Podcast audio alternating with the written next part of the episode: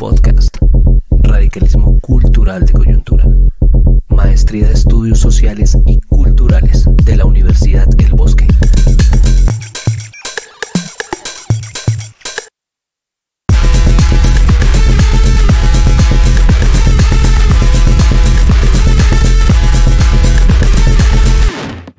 Entrevistas, invitados, discusiones.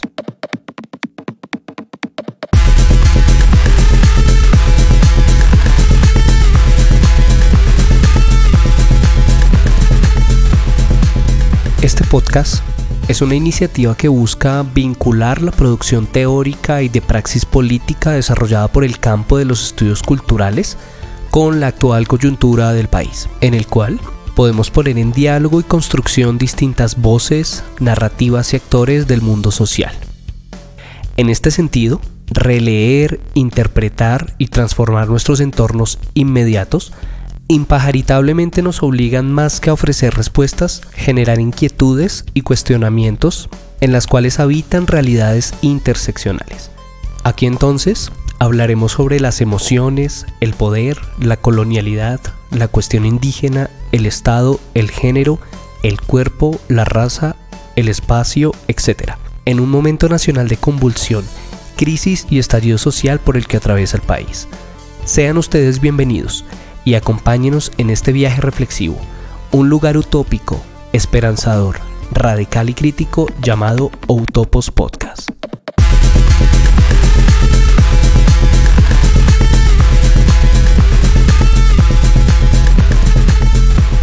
El día de hoy tenemos la segunda parte de nuestro primer capítulo, Espacio Público y Protesta Social, en el que nos acompaña Vanessa Quito, trabajadora social y estudiante de la maestría en estudios sociales y culturales de la Universidad del Bosque, quien analizará la temática propuesta y traerá disertaciones que articula a textos como Cuerpos Aliados y la lucha política de Judith Butler o Ciudades Rebeldes, del derecho de la ciudad a la revolución urbana por David Harvey respectivamente. Sin más, los dejo con sus palabras, su sentipensar y las ideas que nos ha traído para esta ocasión.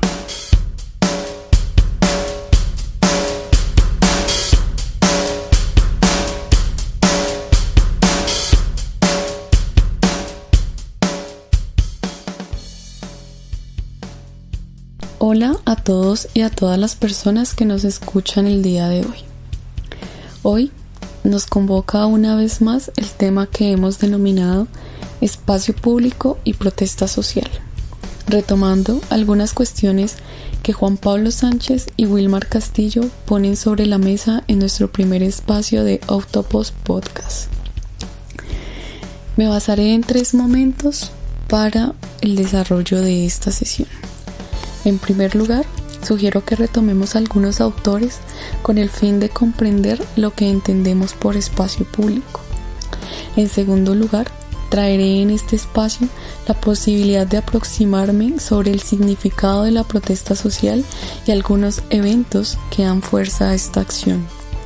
Por último, y en tercer lugar, procuraré reflexionar sobre la forma en la que el espacio público se transforma gracias a la protesta social y cómo esto a la vez va a impactar a las personas que conforman el espacio público.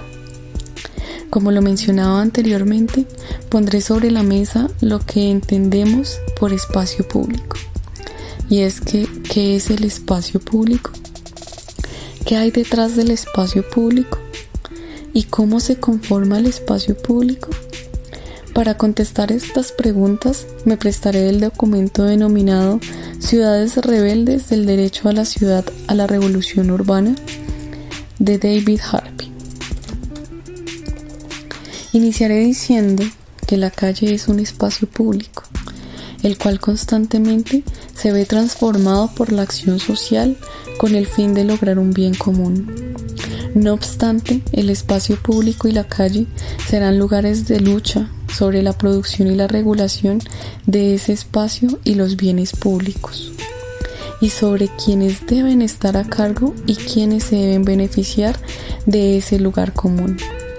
Entonces la lucha por la apropiación de los espacios y bienes públicos en las ciudades estará encaminada hacia un objetivo común de alianza y justicia social.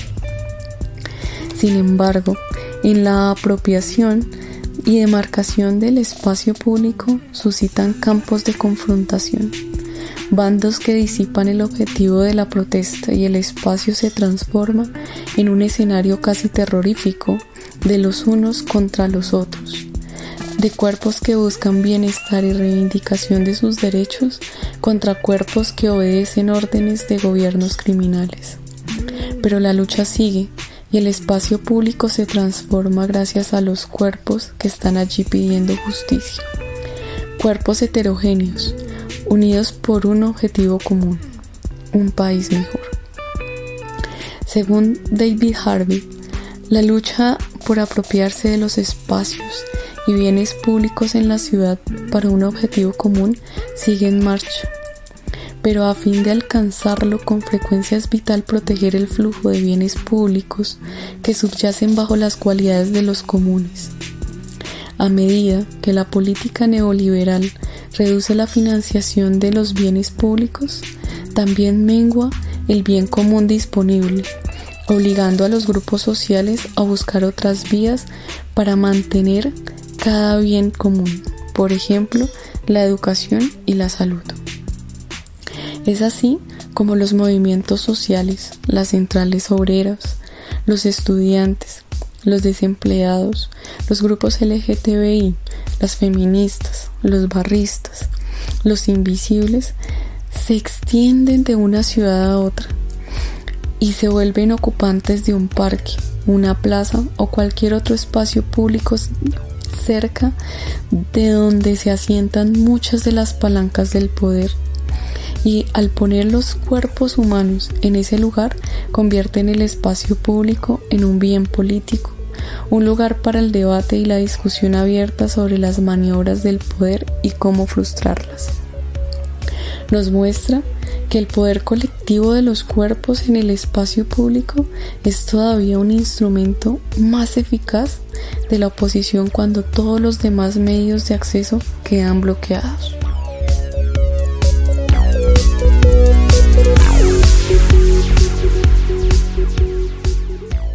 Ahora bien, nos remitiremos a hablar sobre qué es la protesta social. ¿Qué conforma la protesta social y en dónde y quiénes se inscriben las protestas sociales. Cuando nos remitimos sobre el significado de la protesta social, es común imaginarnos a una agrupación de personas que se, se apropian del espacio público con el fin de expresar abiertamente su inconformismo por una u otra razón. Pero allí no solo se ubican cuerpos, estas manifestaciones o protestas estarán mediadas o acompañadas por pancartas, arengas, banderas y elementos que darán y hablarán sobre el inconformismo que mueve a ese conjunto de personas. Pareciera un ejercicio casi performativo en cuanto a que cada persona inscrita en esa manifestación ha hecho casi una elaboración de sí y de sus elementos de lucha. Entonces la protesta social va a ser un ejercicio de reunión, una alianza de expresión, de libertad, como lo diría Hannah Arendt, un espacio de aparición, una situación física, una acción y un discurso que crea espacio entre los manifestantes que encuentran su ubicación en todo tiempo y lugar. Es así que tanto el espacio como su locación se crean a través de la acción plural, siguiendo a Judith Butler, quien reflexiona sobre lo que podría reunir estas congregaciones, estas manifestaciones públicas que han ido desarrollando a lo largo del tiempo, entre las que encontramos manifestaciones en contra de regímenes dictatoriales del norte de África y de Oriente Medio, pero también protestas contra la creciente precarización de trabajadores en Europa y en el hemisferio sur. Ha habido asimismo manifestaciones en defensa de la educación pública en Estados Unidos y Europa, más recientemente en Chile y actualmente en Colombia, donde la crisis por el abuso de la fuerza pública la defensa de los derechos humanos y la búsqueda de la reivindicación por la justicia social. Por lo demás, reuniones públicas en las que se reivindica que la calle fuese un espacio seguro para las mujeres y para las minorías sexuales y género, transexuales incluidos, pues a estos últimos se los castiga con harta frecuencia con alguna forma de violencia, sea legal o ilegal cuando aparecen en público. A partir de lo anteriormente mencionado, vale la pena reflexionar que las manifestaciones y los movimientos sociales dan significado al espacio público, marcan una historia sobre el asfalto, reproducen nuevos nombres como actualmente lo vemos en las manifestaciones que se desarrollan en el portal de las Américas en Bogotá. Ahora es el portal Resistencia, entre otros lugares, se convierte en sinónimo de lucha y esperanza, aunque desafortunadamente también la lucha por estos espacios hoy día nos deja compañeros muertos y desaparecidos.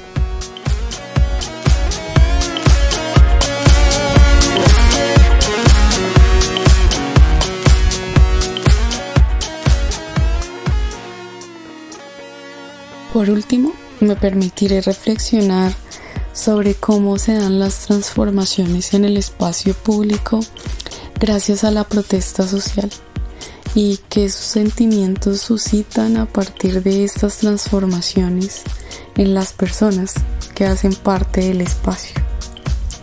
Bueno, como venía mencionando anteriormente, el espacio público es más que la mera existencia del asfalto, de la calle y de la plaza dado que las acciones de alianza, de reunión, las congregaciones son las que cargan de historia y significado los lugares y dan vida a la arquitectura de esos lugares. Citando a Judith Butler, diremos entonces que las manifestaciones públicas en las que la gente canta y habla, pero que también se organiza para su propia atención cuando los manifestantes se quedan a comer y a dormir en la plaza o en algún lugar público donde comparten espacios no solo se niegan a desaparecer o a quedarse en casa, no solo están reclamando el ámbito público para sí mismos, sino también están transformando y mostrando cuerpos resistentes con necesidades, deseos y exigencias propias. Es aquí donde, según Harvey, podemos decir que son los cuerpos en las calles y en las plazas y no la jerigonza de los sentimientos en Twitter o en Facebook lo que realmente importa. Ahora, los y las protagonistas, los y las manifestantes se mueven a través de la protesta social, son muestra de la persistencia, no solo en la calle, sino también en sus hogares, en donde posiblemente carecen de comida y elementos básicos para su bienestar. En sus escuelas o en las universidades, donde se vive con la angustia de tal vez no poder continuar por falta de recursos financieros. O en sus trabajos, donde viven con la angustia de ser despedidos, además de lidiar con salarios paupérrimos. El mal gobierno promotor y cómplice de la injusticia social, injusticia que nos mueve, que ya no podemos callar, que nos obliga hoy a gritar muy alto resistencia. Los corazones llenos de desesperanza y olvido, cuerpos con hambre e inconformismo, hoy nos mueve. La justicia social y la reivindicación de los derechos humanos no puede ser una quimera. Y hoy, aunque suene romántico, Tal vez estos sentimientos de rabia y desesperanza sean los que un día nos lleven a tener un Colombia mejor.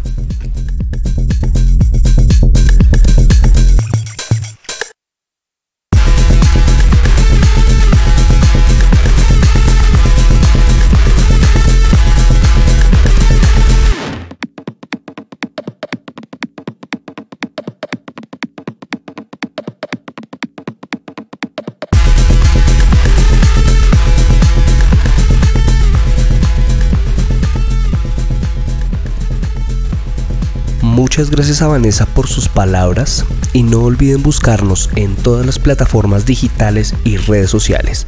Recuerden, esto es Autopus Podcast. Hasta una próxima ocasión.